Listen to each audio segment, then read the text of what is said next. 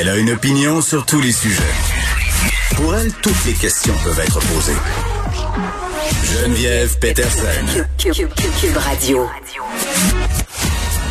Salut tout le monde, j'espère que vous allez bien. Bienvenue à l'émission. Merci de vous joindre à moi pour ces prochaines deux heures et demie. Euh, beaucoup de sujets pour vous aujourd'hui parce qu'on a eu des annonces attendues hier, euh, notamment l'ouverture des salles de spectacle en zone rouge. Je pense qu'on l'attendait depuis très très longtemps. Là, hier, on parlait avec Alex Dufresne notamment quel point le milieu de la culture avait souffert de la pandémie, le moral aussi des artistes, mais aussi des, des travailleurs de l'industrie du spectacle, ceux qu'on voit pas, ceux qui sont en arrière, euh, mais qui sont néanmoins indispensables.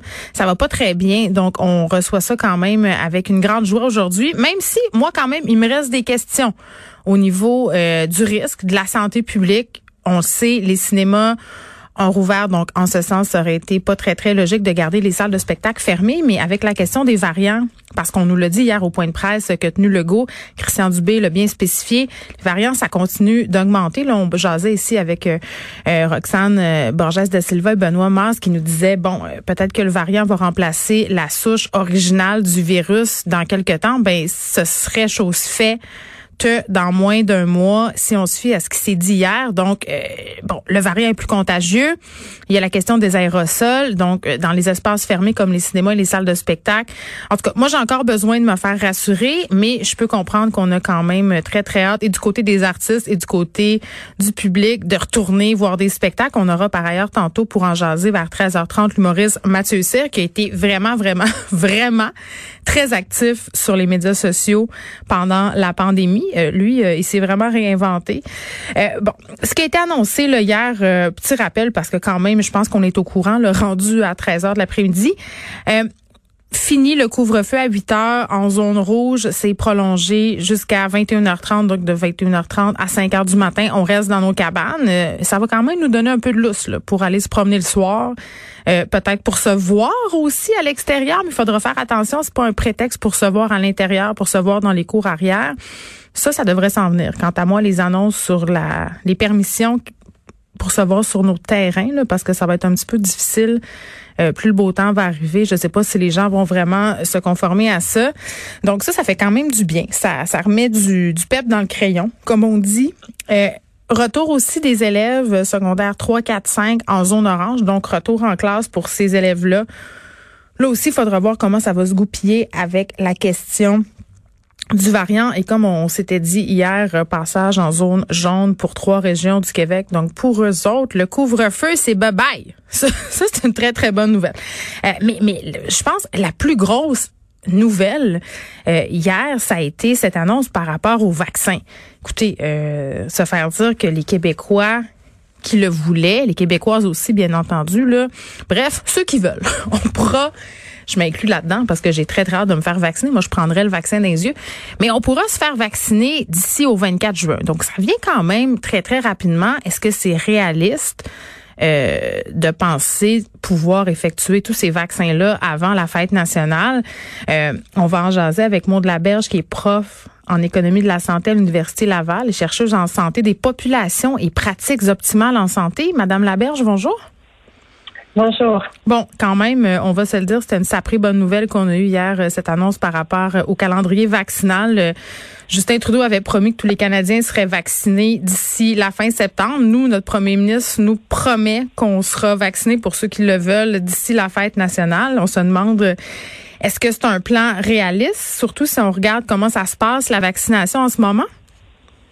C'est une excellente nouvelle. Et puis, euh, je pense aussi que c'est euh, c'est un plan, un objectif qui est réaliste. On est présentement autour de 30 000 euh, vaccins par jour. Mmh. On a atteint 34 000 samedi.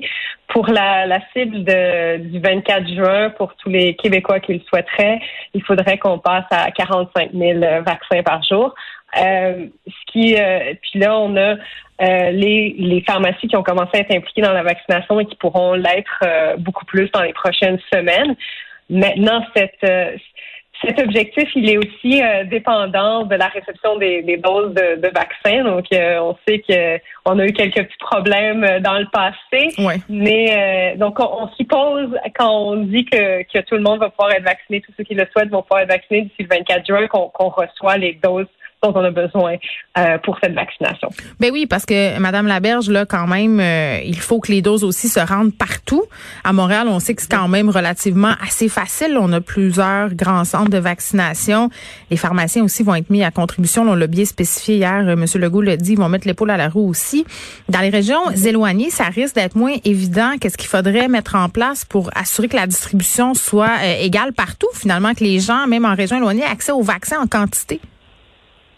Oui, euh, tout à fait. Effectivement, il y aura des enjeux de, distribution, de transport. Maintenant, les, les, autres euh, éléments qui sont euh, qui sont bien, c'est d'avoir plusieurs types de vaccins, dont certains qui se transportent beaucoup plus facilement que d'autres. Hein. Donc, lorsque je pense Pfizer au début qui devait être gardé à des températures très très froides, c'était quand même un frein à, à, la, apporter le vaccin dans, les régions. Alors que là, on a euh, ben Moderna déjà c'est moins froid, mais aussi celui d'AstraZeneca qui peut euh, qui peut se transporter beaucoup plus facilement, puis ben, éventuellement euh, Johnson et Johnson aussi. Là. Donc on a comme plus de choix qui vont nous permettre de, de, plus facilement atteindre des populations un peu plus éloignées. Oui, puis en même temps, il faudrait aussi que le gouvernement travaille en amont sur la communication par rapport au vaccin AstraZeneca, parce que cette semaine, ce vaccin-là a eu du plomb dans l'aile, c'est peu de le dire. Oui, effectivement. Puis, euh, puis je dirais que la, la, réaction de certains pays européens est très dommage. Euh, il n'y a pas de, de démonstration d'un risque quelconque.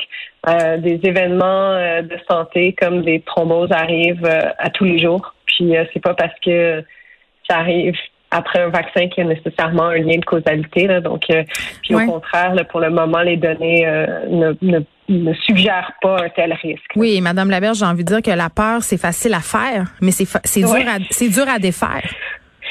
Tout à fait, effectivement. Euh, puis je pense qu'il va falloir euh, vraiment communiquer avec les gens puis les, mm. les donner. Le, vaccin, il y, a, eu des, des, millions de personnes qui ont été vaccinées avec le, vaccin AstraZeneca et on ne on n'observe pas jusqu'à présent un risque accru par rapport aux autres vaccins, mais même puis puis euh, puis, je veux dire, les, les ces événements-là de, de, thrombose, etc., ils se passent dans la population générale, donc il n'y a pas eu de risque accru par rapport au vaccin.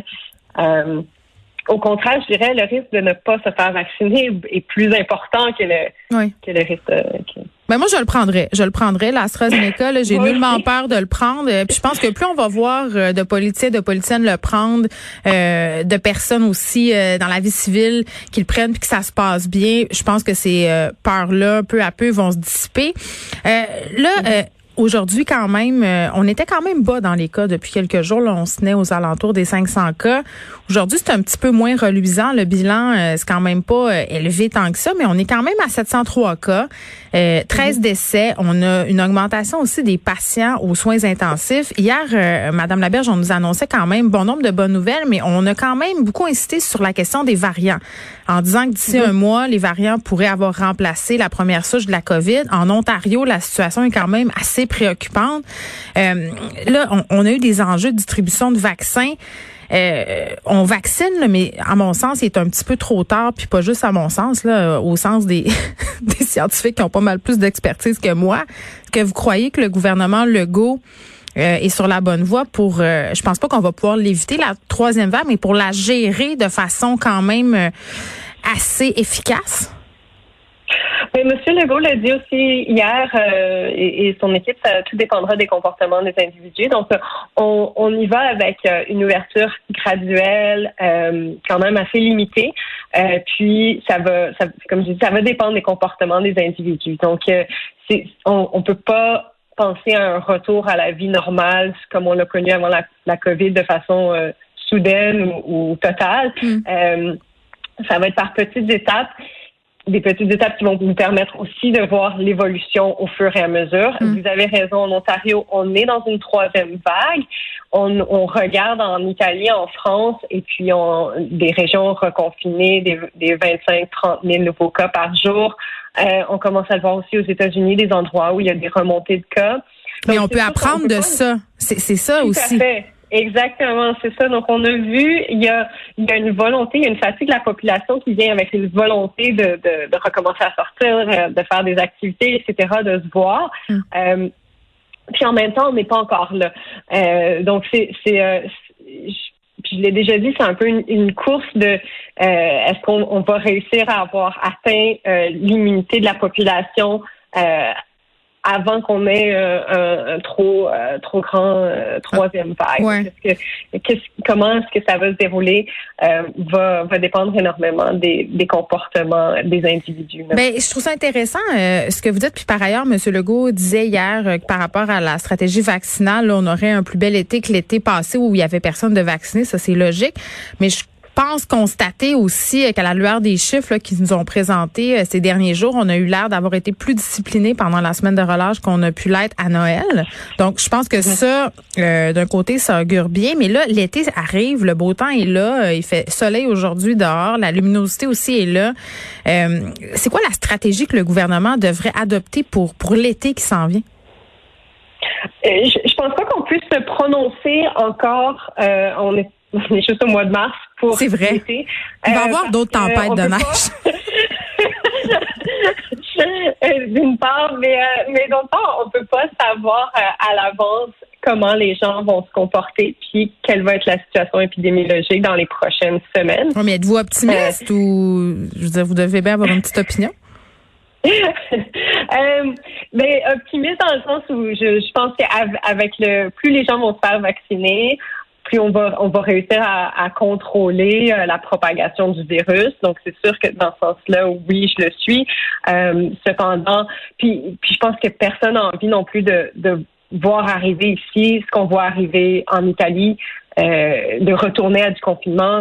au mois de juin, se confiner. exactement, c'est ça. On veut absolument éviter de tout refermer dans un mois ou dans deux mois. Donc, c'est sûr que euh, donc, j'ose espérer que la, la, population va collaborer dans ce sens-là aussi. je pense que euh, oui. Parce qu'on veut pas se retrouver dans ces situations-là. Oui, puis je pense que le gouvernement, euh, parce qu'on les a beaucoup critiqués sur leur message lors de la pandémie, là, où on puis même, euh, même les médias, on a participé à ça, de beaucoup critiquer la population, de beaucoup dire, ben là, si vous écoutez pas, je pense qu'on a des meilleurs résultats en encourageant le monde, en disant un peu à l'image de ce que le directeur de la santé publique du Saguenay a dit hier ou avant-hier, là, si je ne m'abuse, euh, par rapport à la montée des cas. On lâche pas, on continue. Je pense qu'on va fédérer pas mal plus de monde que si on est toujours en train de taper sur la tête des gens. Très honnêtement, là, euh, je pense que ça, ça sera garant de si on aura un bel été ou pas, parce que c'est toujours une question de balancer les assouplissements euh, pour aider le moral, tu aider aussi euh, la santé psychologique des gens, tout en maintenant, si on veut,